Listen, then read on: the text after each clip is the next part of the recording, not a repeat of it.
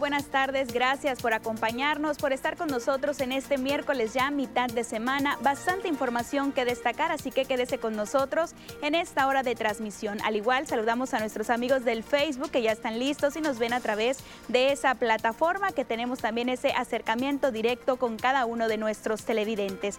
Vámonos de lleno con la información en este miércoles y es información relacionada con el tema de seguridad y un video que se estuvo dando a conocer el día de ayer a través de las redes sociales, en donde una interna del centro de Aguaruto pues daba a conocer algunas declaraciones de lo que ocurría ahí en el interior del centro penitenciario en Aguaruto.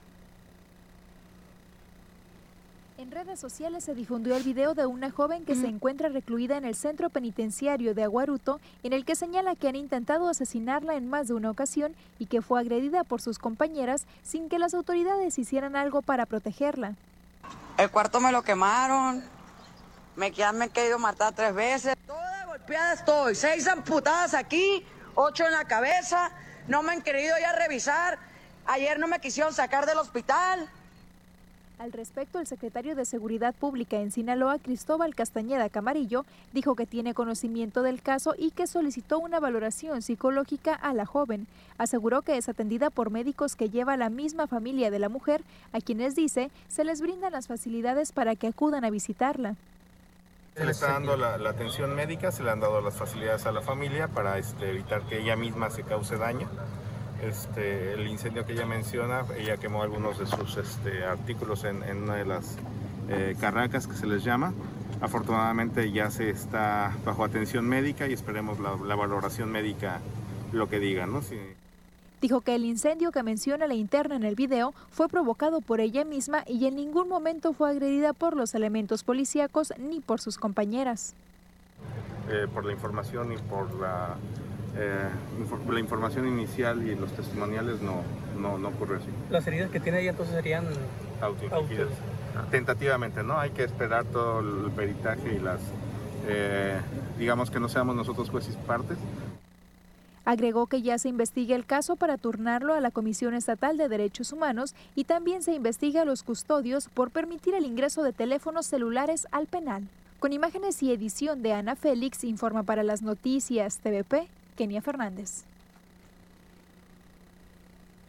Y en continuación al caso, a la historia del joven Omar, pues este día se daba a conocer y se citaba a la familia y a los amigos del joven sinaloense baleado por el ejército en Sonora para que se manifiesten frente a Palacio de Gobierno de Sinaloa el próximo viernes 16 de abril en punto de las 10 de la mañana, esto con la finalidad de exigir justicia. La hermana de Omar, quien está hospitalizado desde el pasado 27 de marzo en una clínica en San Luis Río Colorado, esto allá en Sonora, recordó que los soldados dispararon contra un camión en donde viajaban cerca de 40 personas que pretendían cruzar de manera ilegal a Estados Unidos, hiriendo de gravedad a Omar. La parte policial informó que los soldados se defendieron de los disparos desde el camión, situación que desmintieron los testigos, por lo que la manifestación será para exigir a las autoridades que se revise el caso, que estén investigando estos hechos y también a los militares involucrados. Se está haciendo una invitación a los ciudadanos en general para que apoyen este movimiento y acudan el viernes a las 10 de la mañana en Palacio de Gobierno para que de esta manera pues eleven la exigencia de justicia. La tarde del día de ayer fue encontrado el cuerpo de una persona sin vida.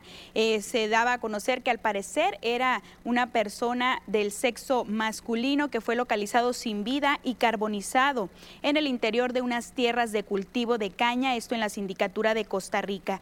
Las características de la víctima fueron imposibles de determinar esto debido a que el cuerpo se encontraba calcinado en su mayor parte junto con las prendas de vestir. El hallazgo se dio a unos metros de la carretera pavimentada que comunica del, del poblado Lazareto al Alguate en esa sindicatura, en la sindicatura de Costa Rica. Y ponga mucha atención en esta información porque el Ayuntamiento de Culiacán ha estado dando a conocer información y alertar también a la población sobre la presencia de los grupos de timadores que están ofreciendo juegos de azar con los que literalmente están despojando a las personas de su dinero, ya que la estrategia de juego que utilizan nunca termina favoreciendo al jugador por lo que están calificadas como un fraude. Por lo regular, estas personas se instalan en carpas a las afueras de los supermercados en distintos puntos de la ciudad, en donde ofrecen estos juegos de azar y ponen a la vista atractivos premios, como por ejemplo pantallas y electrodomésticos que supuestamente harán la entrega siempre y cuando pues el jugador gane. Sin embargo, esto nunca ocurre y al contrario de ganar, la apuesta sigue subiendo hasta que la persona ya se tiene que retirar del juego al quedarse sin dinero. Para animar a las personas a jugar, les ofrecen el primer juego gratis, con lo que les dicen que estuvo muy cerca de ganar y así engancharlos para que comiencen a comprar las siguientes oportunidades de juego. En los últimos días en la ciudad de Culiacán se han estado incrementando los accidentes viales, los accidentes de tránsito. Ante esta situación, pues la misma Dirección de Vialidad y Tránsito aquí en Culiacán está implementando una serie de estrategias para reducir la incidencia de los accidentes automovilísticos. El director de Vialidad y Tránsito, Pánfilo Díaz Juárez, señaló que estas acciones se están implementando en las principales vialidades, en donde se ha estado detectando que los automovilistas circulan con mayor velocidad y en donde se han registrado más accidentes. En la última semana se logró disminuir moderadamente el número de los accidentes al registrarse 20 con 21 lesionados. La causa principal sigue siendo la alta velocidad. De los 20 accidentes, 12 ocurrieron durante el fin de semana, dejando 11 lesionados. La causa principal de los accidentes es la velocidad moderada. Estamos trabajando ahorita operativos radares en diferentes partes de la ciudad con tres puntos de radares a donde se circula mayor velocidad. Estamos trabajando también con operativos cinturón, operativos de radar, operativos de carrusel para que no levanten las velocidades moderadas y tenemos más recorridos en los diferentes puntos de la ciudad, ¿no? Además en las avenidas, estamos hablando de decir por la Pedro Infante, por las Niños Héroes, por el aeropuerto, Colegio Militar, por el Boulevard Madero, cuando se circula mayor velocidad estamos nosotros comprendiendo todo el cuadro de la ciudad, ¿no? También en la sindicatura tenemos el recorrido también Y nos vamos hacia la ciudad de Los Mochis, en donde un perrito fue atacado por un joven que lo agredió con un machete ante esta situación, pues están pidiendo y exigiendo justicia ante este caso que sucedió allá en Los Mochis.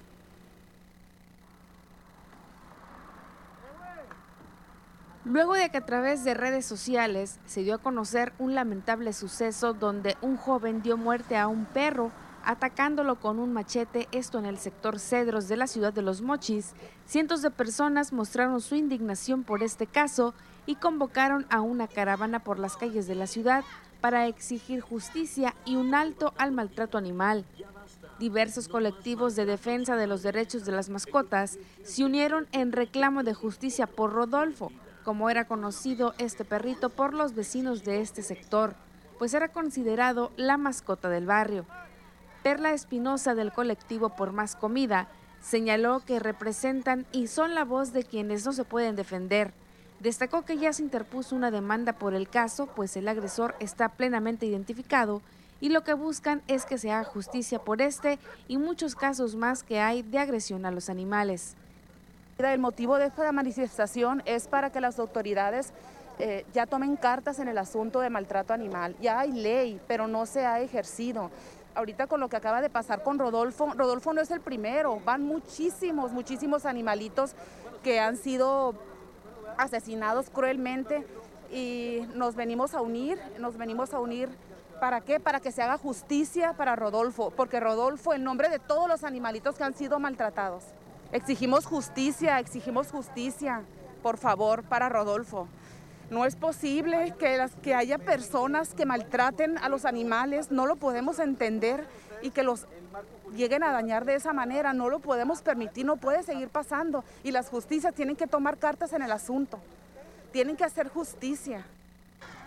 La caravana llegó hasta las instalaciones de la vicefiscalía en la zona norte donde también alzaron la voz para manifestar que casos como estos no se pueden seguir presentando, pues se trata de animales indefensos. Mencionaron que las leyes de protección de animales deben hacerse cumplir y se castigue a quienes resulten con algún tipo de responsabilidad. Rodolfo está aquí y para él pedimos... Shasta no se fue y para ella pedimos... El gatito que encintaron cruelmente y lo arrojaron a un canal no se fue, aquí está con nosotros y para él ¿qué pedimos? El hecho de que no estén ellos no quiere decir que no se haga justicia, porque hoy en día tenemos miles y miles de animalitos expuestos al maltrato animal. Y recuerden que el maltrato animal empieza en la casa, cuando adoptamos o recogemos un animalito y no somos responsables de su comportamiento. Pero esto tenemos que lograrlo cuando la autoridad nos escuche, cuando la autoridad se ponga las pilas y aprenda que el no acatar las leyes, el no hacerlas cumplir, va a ocasionar un caos porque esto pudo haber ocasionado un linchamiento inclusive. Con imágenes y edición de Iván Martínez para las noticias, Nayeli Araujo. Definitivamente lo que buscan es que esa ley de protección animal pues haga valer la defensa de los animales que han sido maltratados en los últimos días y con esa hazaña hasta se toman y se graban videos y se difunden a través de las redes sociales. Ojo también aquí el comportamiento que está teniendo la misma ciudadanía, sobre todo los jóvenes que hacen este tipo de actos. Vamos con más información relacionada con temas nacionales, declaraciones que ha dado el presidente de México, Andrés Manuel López Obrador, en torno a la creación de un padrón de usuarios de telefonía móvil para tener acceso a los datos biométricos de sus propietarios, aprobada ayer por el Senado. Dice que es un asunto de seguridad. El primer mandatario dijo que la creación de este padrón busca cuidar a la población de extorsiones a través de vía telefónica. Manifestó que las empresas telefónicas no lo vieron con simpatía, porque esto implica un trámite que se hace en otros casos cuando se va a llevar a cabo la contratación de un servicio y alegaban que esto les limita la venta. De acuerdo al anunciado por el Padrón Nacional de Usuarios de Telefonía Móvil, contendrá la huella digital, el iris, el tono de voz, entre otros. Este padrón también contendrá el número de identificación oficial del usuario con fotografía y CURP, así como los datos del concesionario de telecomunicaciones, entre otros. Se utilizaban los teléfonos para cometer ilícitos. Entonces, nada más es tener un registro para eh, cuidar a la población. Es un asunto de seguridad. Desde luego, eh, no lo vieron con simpatía las empresas telefónicas porque implica pues un trámite que se hace en otros casos Y luego de esta información, acompáñenos a nuestra primera pausa y estamos de regreso con más aquí en las noticias TVP Culiacán.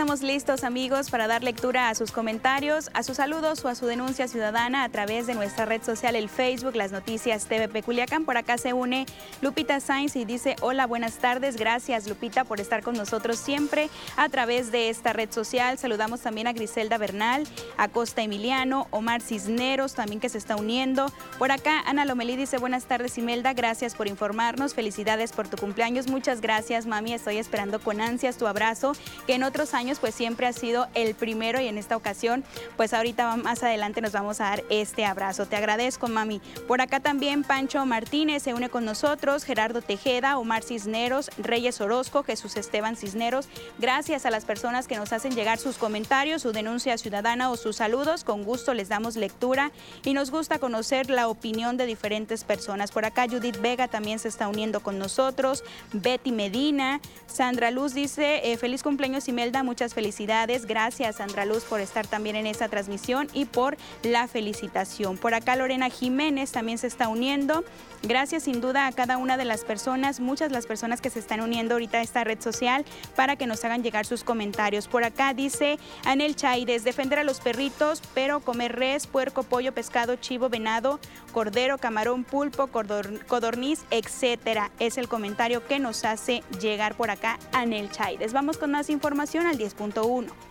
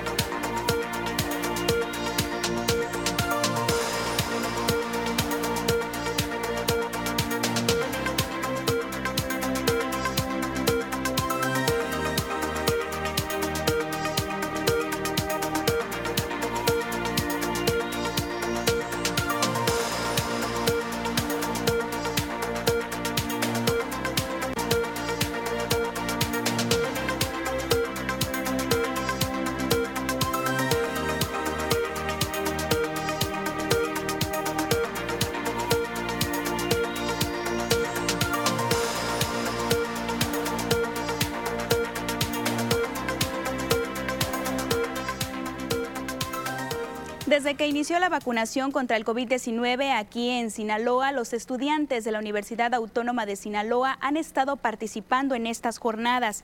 Es un total de 3.787 estudiantes que han estado apoyando con la aplicación del biólogo y en este mismo sentido, pues se está refrendando el compromiso que tiene la institución de servir a la comunidad. Así lo expresó el rector de la UAS, Juan Eulogio Guerraliera. La universidad como un bien público siempre ha abrazado las mejores causas sociales y hoy, ¿qué mejor causa social que la de garantizar con lo que está a nuestro alcance infraestructura física y ese gran corazón que tiene la universidad para llevar a cabo este servicio que mucho está exigiendo y se requiere hoy por nuestra sociedad? En ese sentido, el rector hizo un llamado a la población a vacunarse, a juntar esfuerzos y hacer un frente común contra la pandemia, con lo que se tenga al alcance, como en el caso de la UAS, que ha estado prestando sus instalaciones, y a los estudiantes que han asumido con responsabilidad este proceso de vacunación.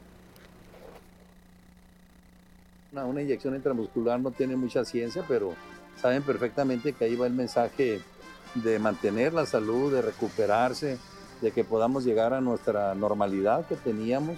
La universidad con mucha entrega está participando y esperamos nosotros seguirlo haciendo y estamos eh, presentes en los 18 municipios eh, y no solo con nuestros brigadistas, sino que también con espacios universitarios disponibles para eh, que sean centros de vacunación.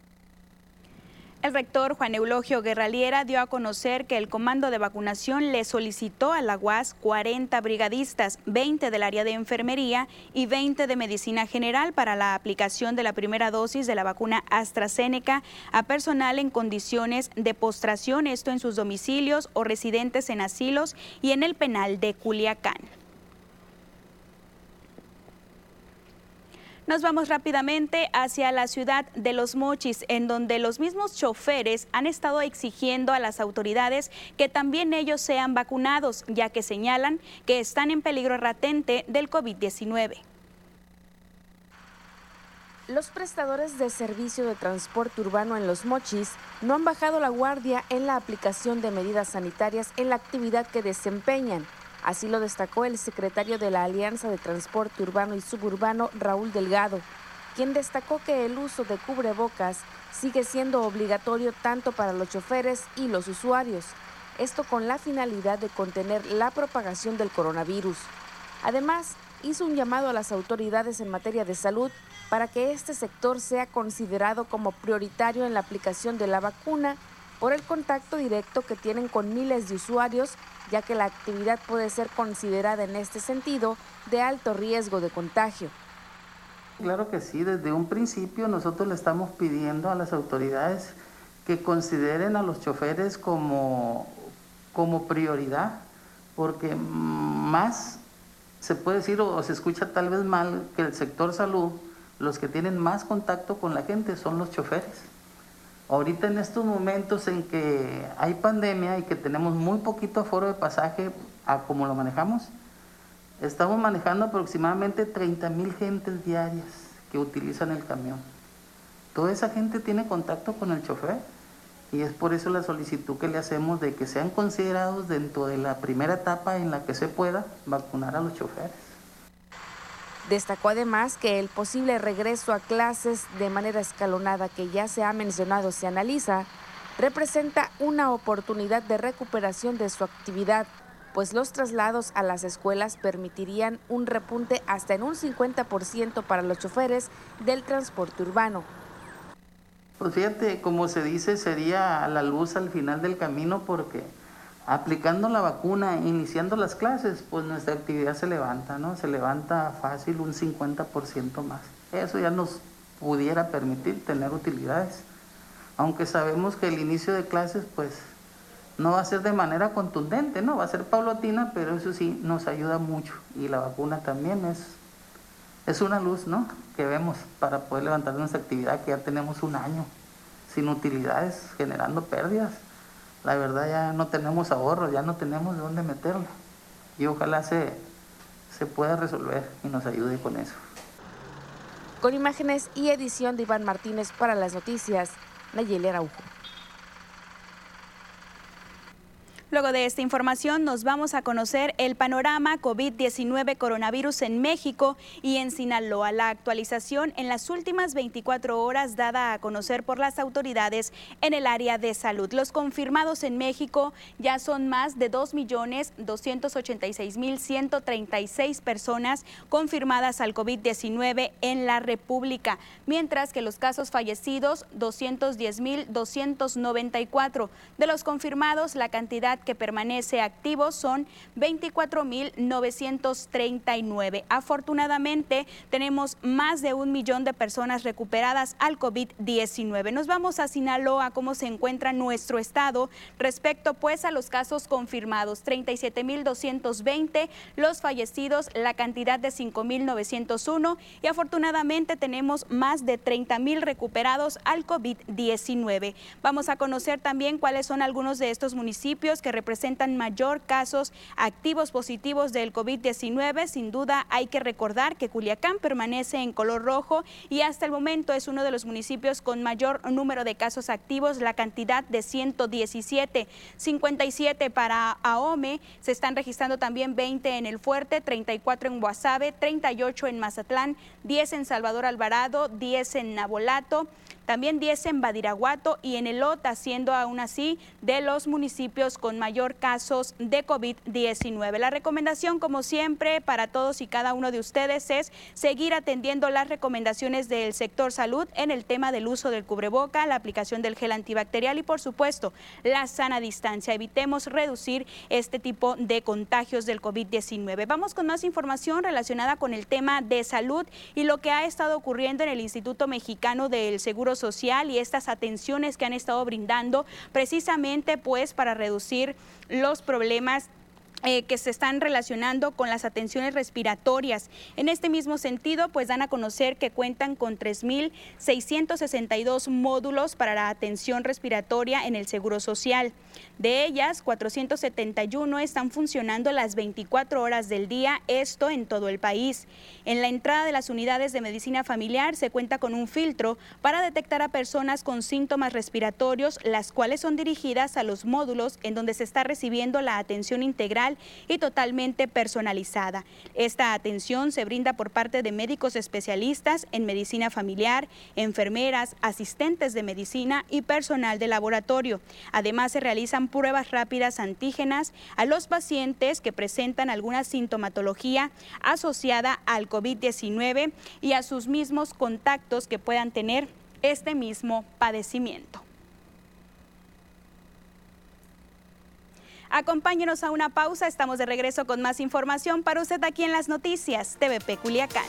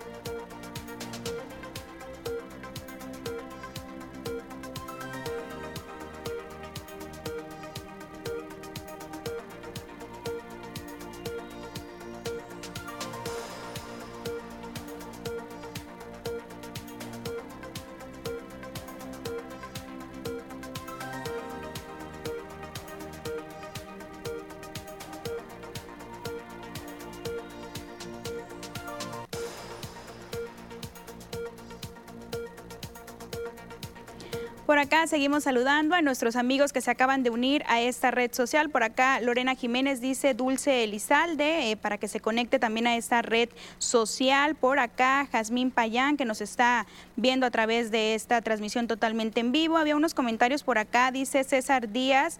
Dice saludos y nos hacía un comentario, dice ya leen los comentarios. Eh, César, siempre hemos dado lectura a cada uno de los comentarios. María Elena Martínez también nos está viendo a través de esta red social. Enseguida damos a conocer más comentarios que nos están haciendo llegar a través de nuestro Facebook.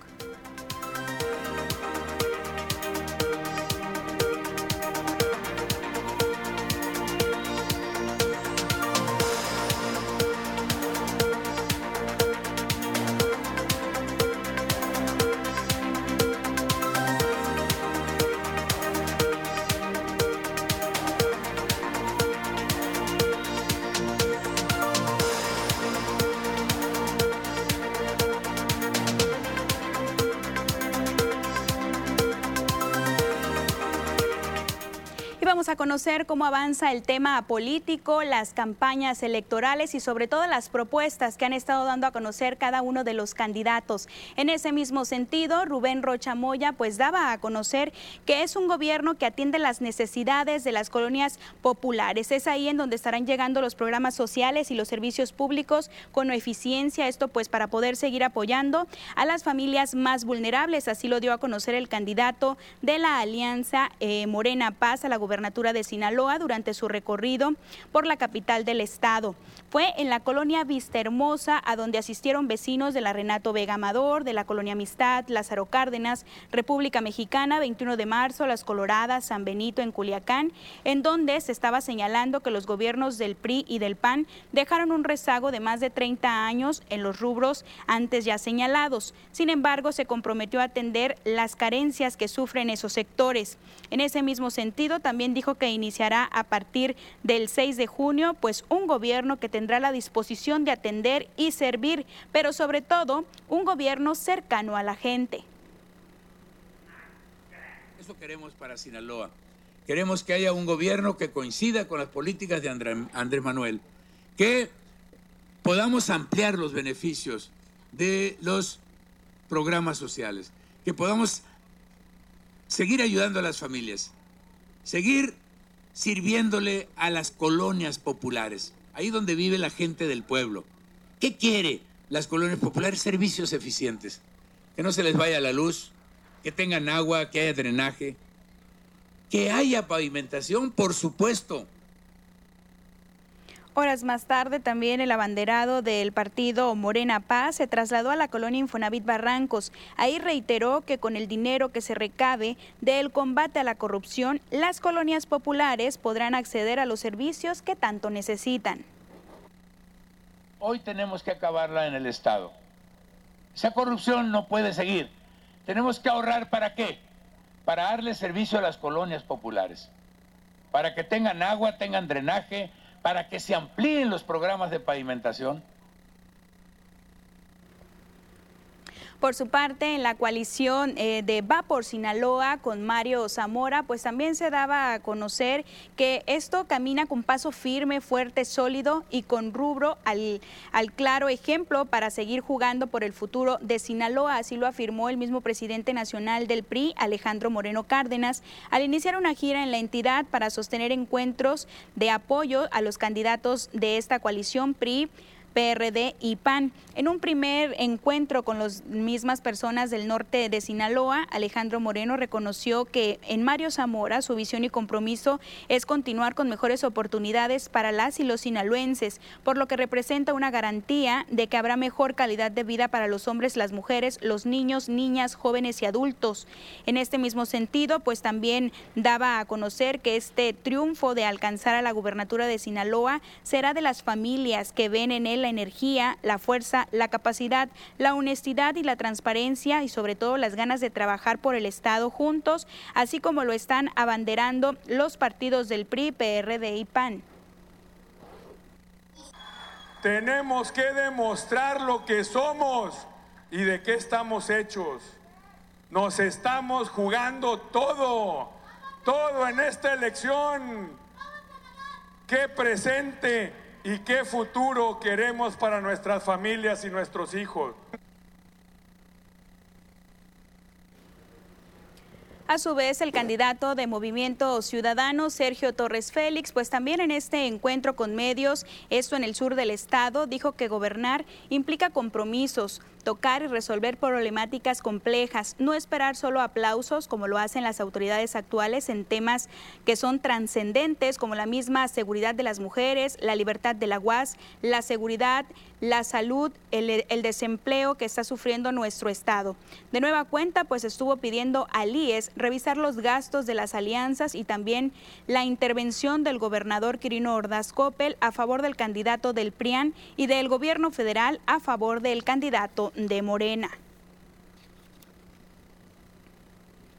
Avanzamos con más información respecto pues al proyecto del Metrobús, este proyecto impulsado en la administración de Jesús Estrada Ferreiro que ha sido firmado por el candidato a la alcaldía del municipio de Culiacán y a los funcionarios involucrados por parte del Ayuntamiento de Culiacán y Gobierno del Estado. Esta obra magna de transporte para la capital sinaloense mejorará el desplazamiento de la ciudadanía, avanza para convertirse ya en una realidad. En su impacto, el Metrobús requerirá diversas adecuaciones a la infraestructura, así lo indicó Estrada Ferreiro, tales como las instalaciones de concreto hidráulico y la ampliación de bulevares como el Sánchez Alonso y las inmediaciones de la colonia Loma de Rodrigueras. En ese sentido, el candidato de Morena Paz, Jesús Estrada Ferreiro, afirmó que el siguiente paso del sistema del Metrobús es iniciar con la licitación y con ello, una vez aterrizada la obra, traerá beneficios enormes para la economía del municipio y la agilización de los tiempos de traslado en la ciudad.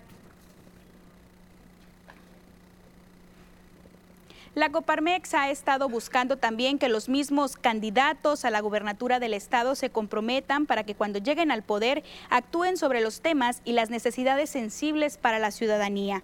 Han hecho un listado con 10 compromisos, entre los que incluye seguridad pública, educación, autonomía de la Auditoría Superior del Estado, transparencia y rendición de cuentas, gobierno honesto y eficiente, participación ciudadana y ley de planeación para el estado de Sinaloa, actualización del marco legislativo y observatorios ciudadanos. En ese sentido, la Coparmex confía en que el próximo gobernador los esté cumpliendo.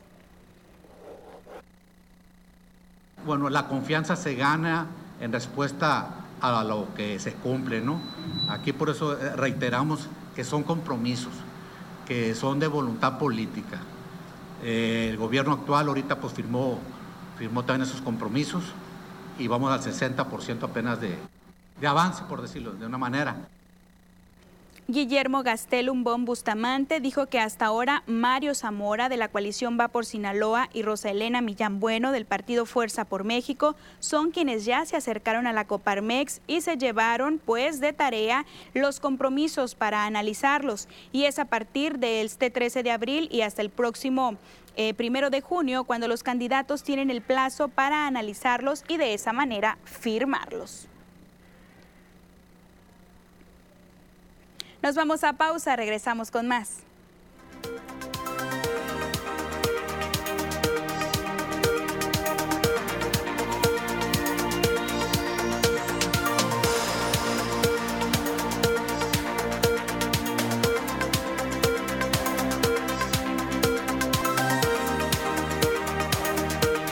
Por acá se une con nosotros también Elena Ayala, mi hermana, una felicitación porque también estamos de fiesta, también cumpleaños, te quiero mucho y muchísimas gracias por tu detalle para ti también y para mi ahijada. Que la pases excelente, hermana, y gracias porque siempre estás a través de esta transmisión viéndonos, informándote de lo que está pasando en Sinaloa y por supuesto aquí en Culiacán. También Jesús Serrano que se está uniendo, Héctor Ayala, Jesús Esteban, Martina Sandoval, gracias Martita Sandoval dice por acá, Martita Zazueta, Gracias por estarse conectando a esta red social. Gerardo Tejeda rápidamente se une.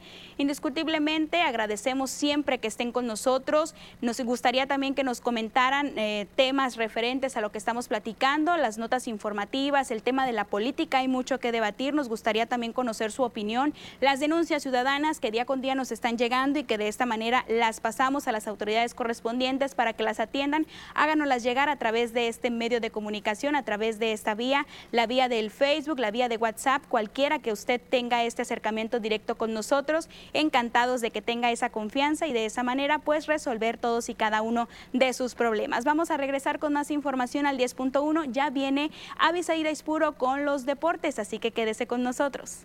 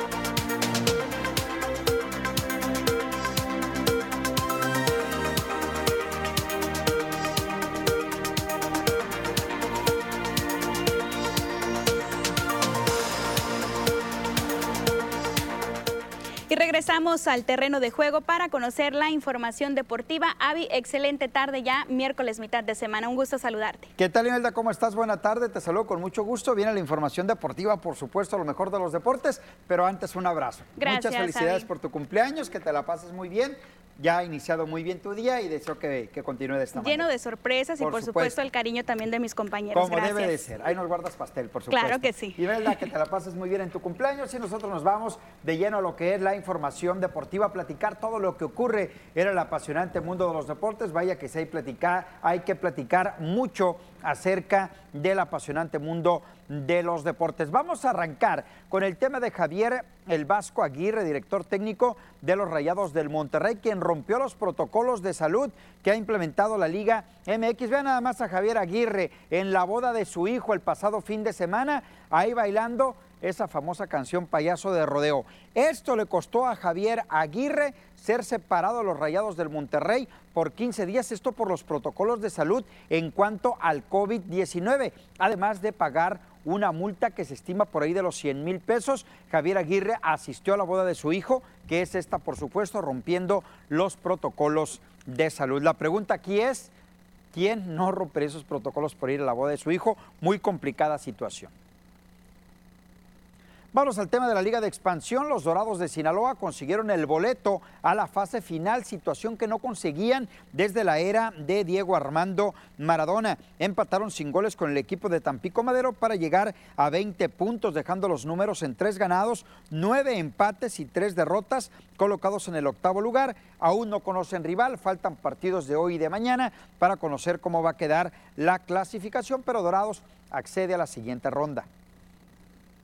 La máquina celeste del Cruz Azul obtuvo su pase a la siguiente fase en la Liga de Campeones y Subcampeones de la CONCACAF tras derrotar 8 por 0 al Arcayer eh, de Haití dentro de la ronda de octavos de final. Walter Montoya marcó dos goles y Cruz Azul con goleada está en la siguiente ronda. Vamos con las Águilas del América. Hoy entra en actividad el conjunto de Cuapa en el torneo de campeones y subcampeones de la CONCACAF cuando reciba al Olimpia de Honduras a las 6 de la tarde. La ida terminó 2 a 1 a favor de las Águilas del América. Tiene todo para acceder a la siguiente ronda. Escuchamos a Juan Pablo Solari.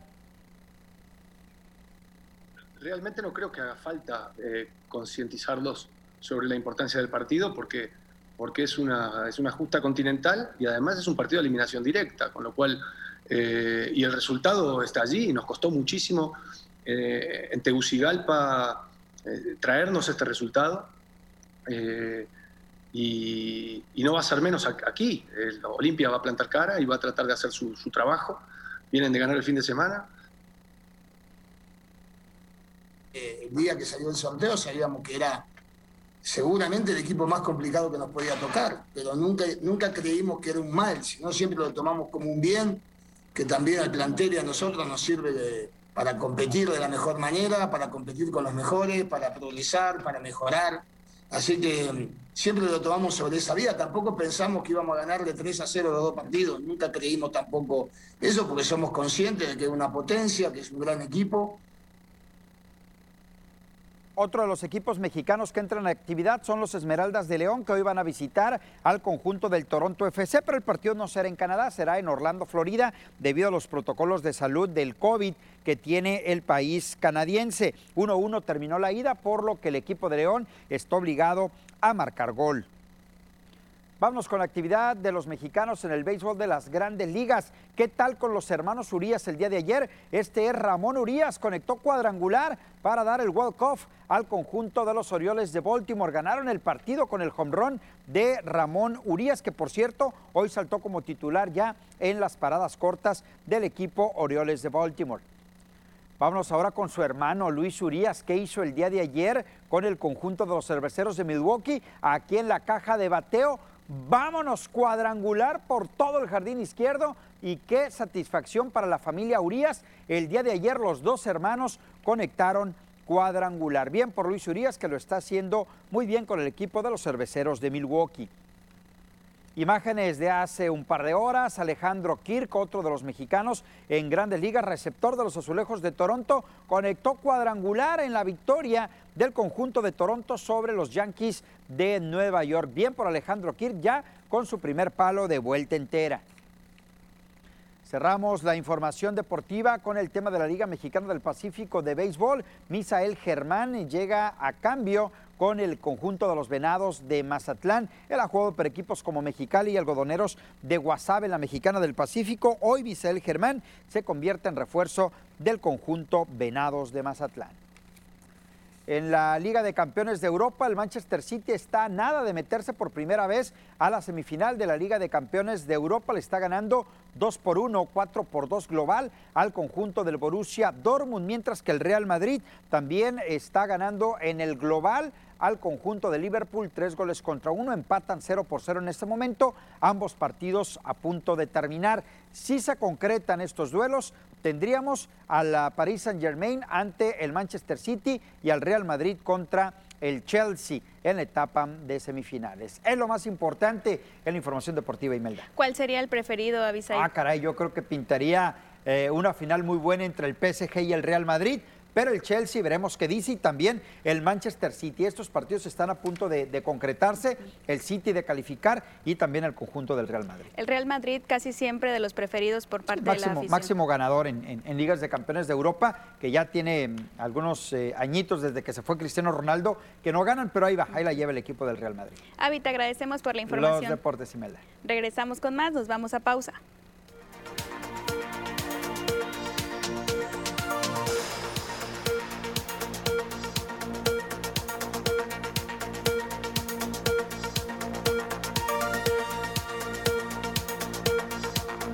Y ya a través del Facebook también comentarios en relación al tema deportivo y a esta familia pues que le ha estado yendo bien a estos hermanos, los Urías, en el tema pues deportivo y qué bueno, ¿no? Que se dé a conocer este tipo de información. Sí, definitivamente Ramón y Luis Urías haciéndolo bien recibieron la oportunidad de arrancar en sus equipos eh, grandes. Ramón con los Orioles de Baltimore, Luis con los Cerveceros de Milwaukee, tienen la oportunidad. Y ayer imagínate los padres de ellos que uno conecta cuadrangular y al rato eh, pegue home también el otro de los hermanos y que esto les vale para para irse consolidando poco a poco en el mejor béisbol del mundo. Y que así va a ser, porque se tiene todo en las venas, en la sangre, de querer ganar, de querer el triunfo, entonces imagínate también cuando los están apoyando los mismos padres. Sin duda alguna, yo creo que bien por ellos, ahí están los dos Urias, y el otro que no tiene nada que ver en cuanto a lo familiar con, con ellos, el caso de Julio Urias, el de Culiacán, Sinaloa, mañana sube a la lomita por parte de los Dodgers de Los Ángeles para enfrentar a los Rockies de Colorado, que estaría buscando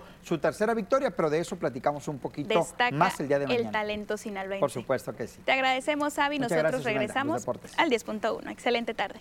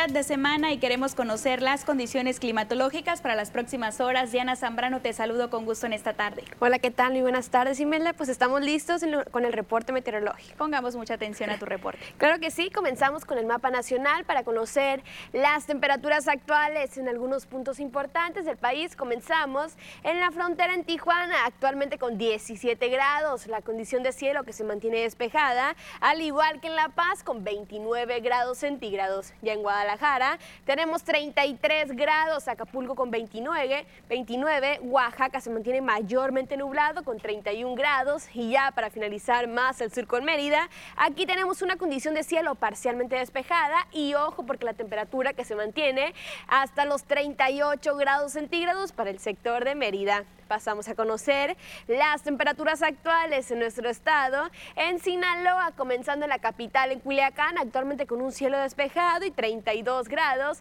La humedad que se mantiene baja al 20%. En la noche tenemos 15 grados para la capital. En Guamúchil, igual la condición de cielo actual que se mantiene parcialmente despejado y 33 grados las precipitaciones que se mantienen al 0%, la humedad al 22%. En la noche se prevén solamente 15 grados, esto para el sector de Guamúchil. Ya para Guasave, actualmente el cielo que se mantiene despejado, las precipitaciones igual que se mantienen nulas al 0%, 31 grados actualmente y en la noche tenemos 15 grados para Guasave. Pasamos a conocer qué nos esperan los próximos días, comenzando en la capital, en Culiacán. Mañana jueves se mantiene parcialmente nublado, al igual que el fin de semana, las máximas que van a variar entre los 32 y los 33 grados para la capital ya para Guamúchil. Mañana jueves se mantiene una condición de cielo igual parcialmente despejada, ya se comienza a despejar para el sábado, las máximas que se van a mantener en los 33 grados y las mínimas que se prevén de entre 13 y los 14 grados para Guamúchil. Pasamos a conocer las temperaturas actuales. En el sector de Guasave, mañana jueves se mantiene parcialmente nublado, las máximas que se van a mantener en los 32 grados para el sector de Guasave. Hasta aquí reporte meteorológico. Continuamos contigo, Imelda. Máximas de 33, ya se empieza a sentir este clima que para nosotros los culiacanenses pues ya estamos totalmente acostumbrados. Diana, te agradecemos por este reporte que nos haces llegar. Gracias a ti, Imelda. Nos vamos a pausa, continuamos con más.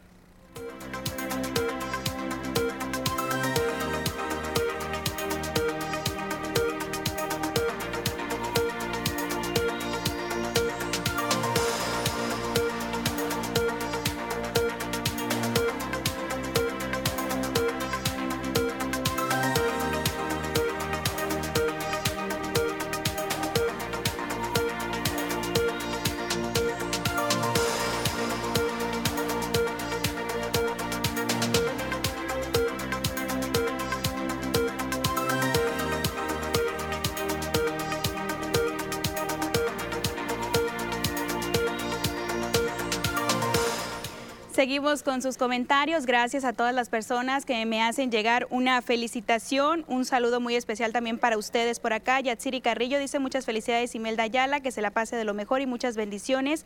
Gracias también para usted, Yatsiri Carrillo. Por acá Mario Cárdenas también nos está haciendo un comentario. Gracias, un saludo muy especial. Bris Cázares dice feliz cumple Imelda Ayala, que pases un bonito día. Gracias Briseida por este saludo tan especial y sobre todo por siempre estar en cada uno de los momentos importantes de mi vida. Bris Cázares, una trabajadora de TVP que día con día pues está dando lo mejor de ella aquí para la diferente programación que pueda haber en TVP. Por acá también José Núñez dice feliz cumpleaños Imelda, que la pases bonito, gracias. Y también le mandamos un saludo a Noé Bailón que está con nosotros en esta red social. Vamos con más información al 10.1.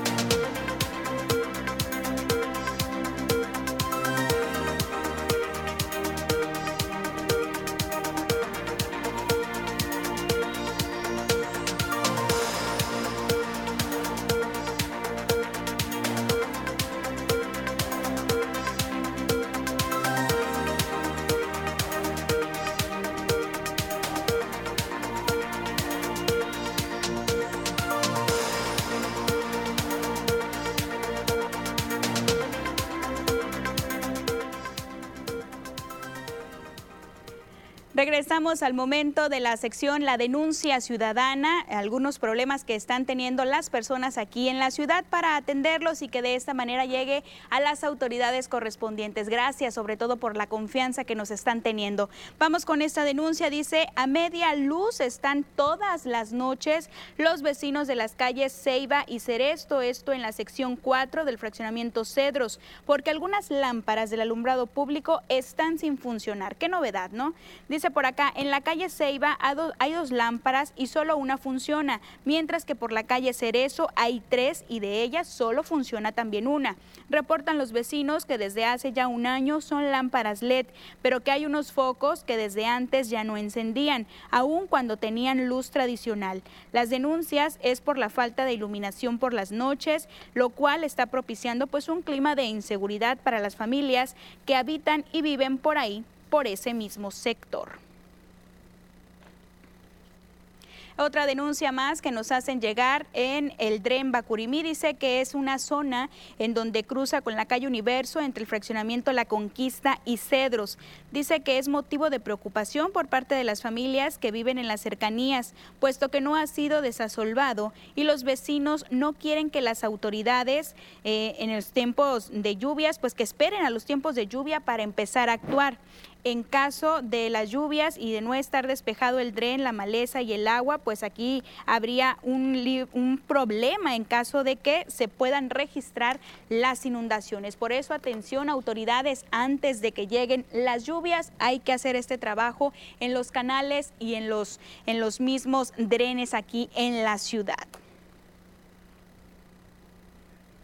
En más denuncias que nos llegan a través de nuestro WhatsApp, por acá nos dicen, el ISTE está en pésimas condiciones, dice en pésima la atención de la consulta y no hay medicamentos que te recetan para el control de diabetes, te cargan en vuelta y vuelta, es el comentario que nos hacen llegar aquí en Culiacán.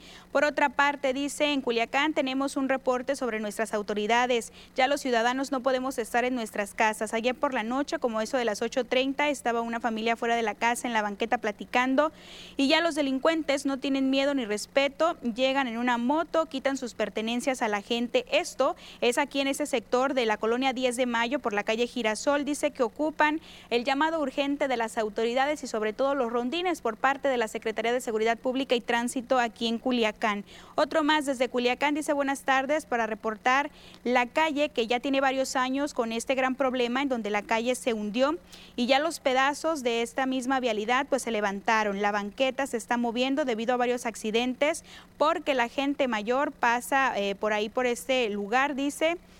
Por acá también Culiacán, dice, en el fraccionamiento San Fermín, cerca de Loma de Rodrigueras, las lámparas no prenden y las acaban de poner por la calle Palo Colorado, entre calle Chilpi, esto en el fraccionamiento San Fermín. Dice que no prenden, y no tienen cableado. Otro tema de inseguridad que se ha estado presentando ahí en ese mismo sector debido a que no funcionan las luminarias.